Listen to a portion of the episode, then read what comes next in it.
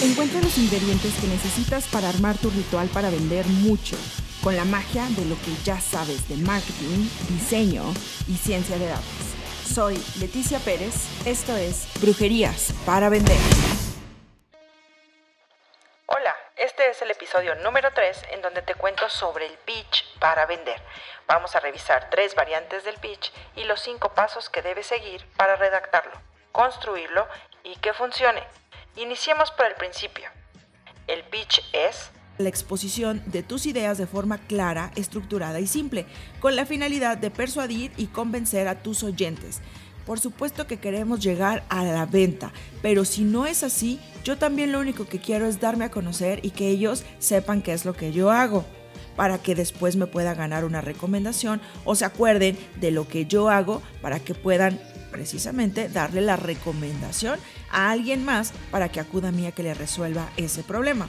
Existen diferentes formatos de tiempo y profundidad establecidos según el foro en el que te encuentres y el público al cual te diriges. Nosotros tenemos, le vamos a llamar foro al espacio en donde vamos a estar compartiendo con otras personas y yo tengo la posibilidad de hablar sobre lo que hago para encontrar pues prospectos, ¿no? clientes que estén interesados. Incluso puede salir por ahí un lead, alguien que ya sabe que necesita lo que yo hago, pero no sabe que yo lo hago y ya me va a empezar a valorar junto con sus otras opciones.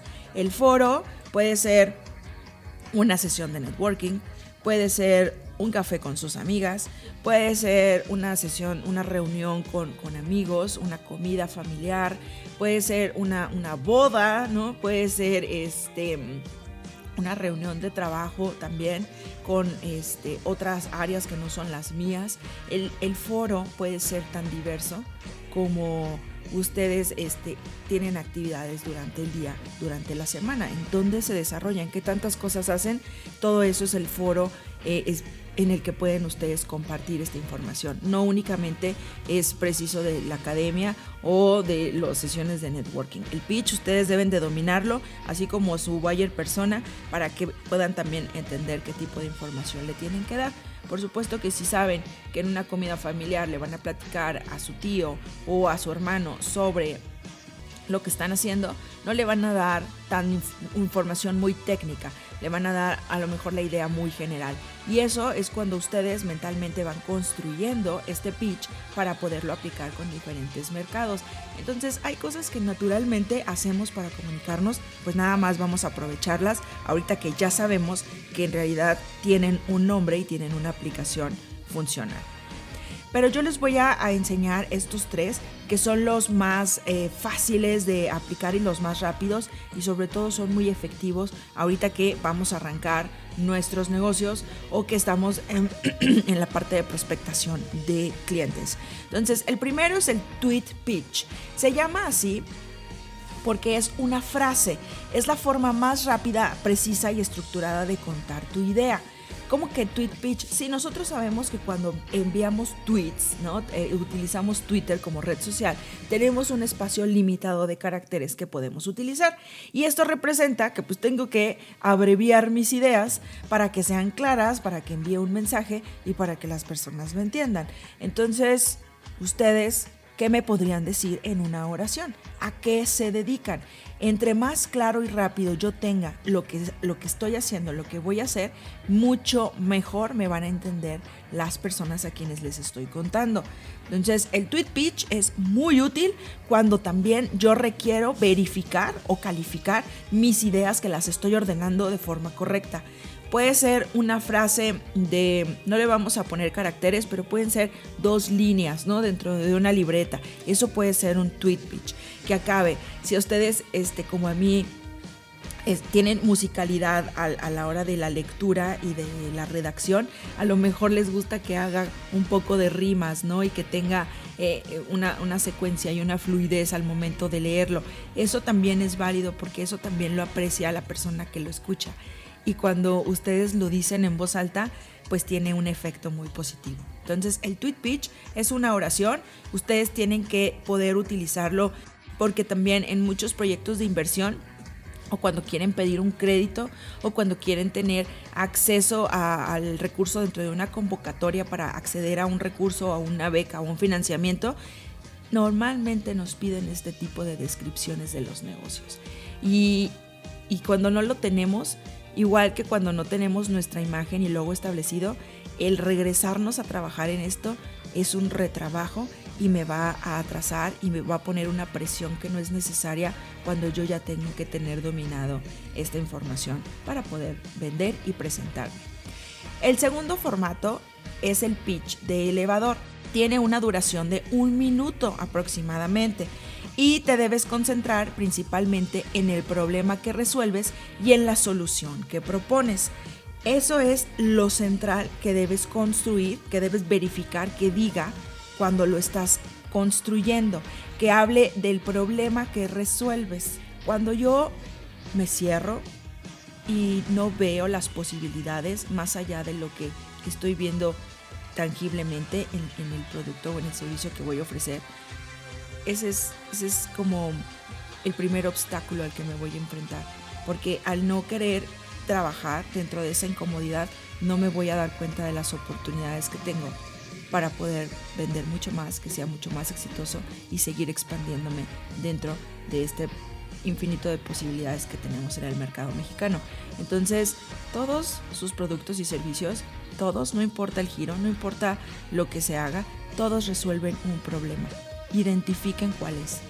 Porque en, ese, en esa identificación van a poder resolver esta última parte de la solución que se propone. ¿Cuál es esa solución? que ustedes están proponiendo con el, con el material, con el producto, con el servicio que están vendiendo. El pitch de elevador forzosamente tiene que ser de un minuto, tiene que ser muy, muy veloz, tiene que ser muy concreto y muy dirigido, porque tiene que durar precisamente el recorrido que haría un elevador entre un piso no considerable y otro, porque quizás ese es el tiempo que tenemos para poderle contar a alguien lo que hacemos.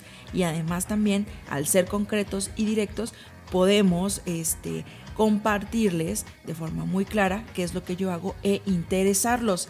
No pretendo vender directamente al yo decirme pitch, pero es una, un gancho que puedo utilizar para poder llegar al siguiente paso. El pitch, el, tercero es el formato de pitch en tres minutos. Este es un poquito más extenso. Este es el que vemos con los, con los tiburones en, en Shark Tank, porque es un poquito más largo. Tres minutos es bastante tiempo. Ya cuando empezamos a cronometrear, cuando empezamos a hablar enfrente del espejo, o se lo empezamos a contar a alguien más, o incluso cuando lo leemos en voz alta, ya nos damos cuenta de que pues el minuto no era tan largo y que los tres minutos de verdad es mucho tiempo al que yo tengo que llenar con información. Entonces lo que se sugiere es que después de introducir tu idea y el problema que resuelve, también puedas añadir datos sobre el tamaño del mercado al que pretendes entrar y del equipo con el que trabajas. Quizás si me da tiempo y lo estructuré de forma correcta para tener un poquito de, tiempo extra, puedo incluir montos de inversión y de recuperación y costos y a lo mejor algunas actividades de marketing que estoy pensando en realizar el proyecto o en lanzar la idea. Esto es si lo estoy haciendo para la venta de la idea. Podemos hablar de dónde me pueden encontrar, los precios que manejo, los paquetes, eh, algunas cosas extras ¿no? que pueden adquirir con, con el servicio. Entonces, estos son los tres que vamos a revisar el día de hoy. Ustedes tienen que empezar a hacer anotaciones en esa libreta y empezar a construir este pitch. La estructura del pitch, no importa la longitud que tenga, tiene estos cinco puntos. La primera es una introducción. Preséntate y da a conocer a tu producto o servicio. Hola, soy Leticia Pérez y me dedico a hacer botes de plástico de color amarillo. ¿Cómo que botes de plástico de color amarillo? O voy a empezar a cambiarle. Hola, soy Leticia Pérez y vendo contenedores amarillos para tu imaginación. ¿Cómo que contenedores amarillos para mi imaginación? Ese tipo de frases puede es el gancho eh, perfecto para poder continuar con el desarrollo de mi pitch y yo también ganar un poco de tiempo. Número 2. Engánchalos. Apela a sus emociones con una frase o historia para luego explicar por qué te necesitan.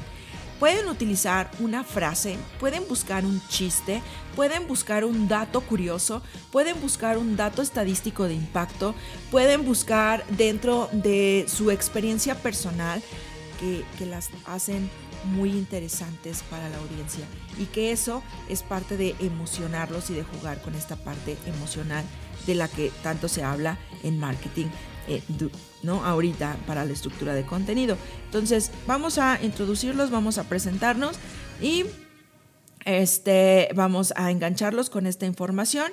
Después voy a, redactar el problema.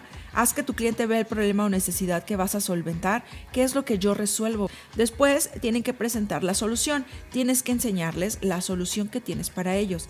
Y al final vamos a colocar una llamada de acción. ¿A qué se le llama llamada de acción o el famoso call to action? La llamada de acción no es más que esa frase o texto que tú construyes para que finalmente todo lo que dijiste termine en una acción. Si yo voy y expongo un pitch, pues yo qué quiero? O quiero recuperar un correo de alguien que esté interesado una tarjeta para poderle llamar por teléfono, que me permita hacerle una visita o que me permita hacer un recorrido en su empresa para darle un diagnóstico. Quiero acciones, si no únicamente se va a dar la media vuelta y se va a ir. Y yo no quiero eso, yo quiero llevarme algo con lo que pueda seguir trabajando y considerarlo dentro de mi base de datos y dar el segundo eh, trabajo ¿no? dentro de mi proceso de ventas para que yo pueda seguir trabajando a esta persona como un lead y finalmente lo transforme en un cliente. Entonces, la llamada de acción puede ser el de, si te interesa, déjame o visítame en mi página web o déjame, permíteme este, enviarte información a tu correo, pásame tu correo y te envío la presentación. Esas también son llamadas de acción, pero si no lo dicen, pues no se vuelve una acción. Si ustedes obvían ¿no? Creen que está dado por hecho, que ellos les tienen que compartir esta información, no lo van a hacer. Ustedes tienen que mencionarlo, decirlo, cacaraquearlo para que la gente lo entienda. La llamada de acción en nuestra tienda en línea y en nuestros contenidos eh, digitales, dentro de redes sociales o blogs o cualquier contenido que estén generando, incluso los videos, todos tienen llamada de acción. Cuando ustedes ven en un video de YouTube que diga, da clic aquí, sígueme allá, ah, esas son llamadas de acción. Y créanme que si no nos lo repitieran, quizás no lo haríamos con tanta intención. Tendríamos que detenernos a revisar, ay, ¿te acuerdas? ¿Tendrá más videos? ¿No? y, y hablará de esto otro. Y ¿no? Pero si él me está compartiendo de una vez que puedes consultar más contenido en esta parte, en esta sección, que la puedes encontrar dándole clic acá, que me puedes dejar tu correo para que yo te envíe mucha más información, que puedes llenarme un formulario para obtener un producto digital gratis, como un diagnóstico en línea, como un este embudo de ventas para que puedas practicar, pues entonces se vuelve en una llamada de acción. Ahora sabes algo extra para que no dejes de construir esta herramienta y siempre estés lista o listo para hablar de lo que haces y consigas muchos clientes. Recuerda que todo foro es una oportunidad para vender. Sigue nuestro Instagram Brujerías para Vender y revisa el contenido de todos los episodios de este podcast en brujeríasparavender.com. Nos escuchamos pronto. Esto fue Brujerías para Vender.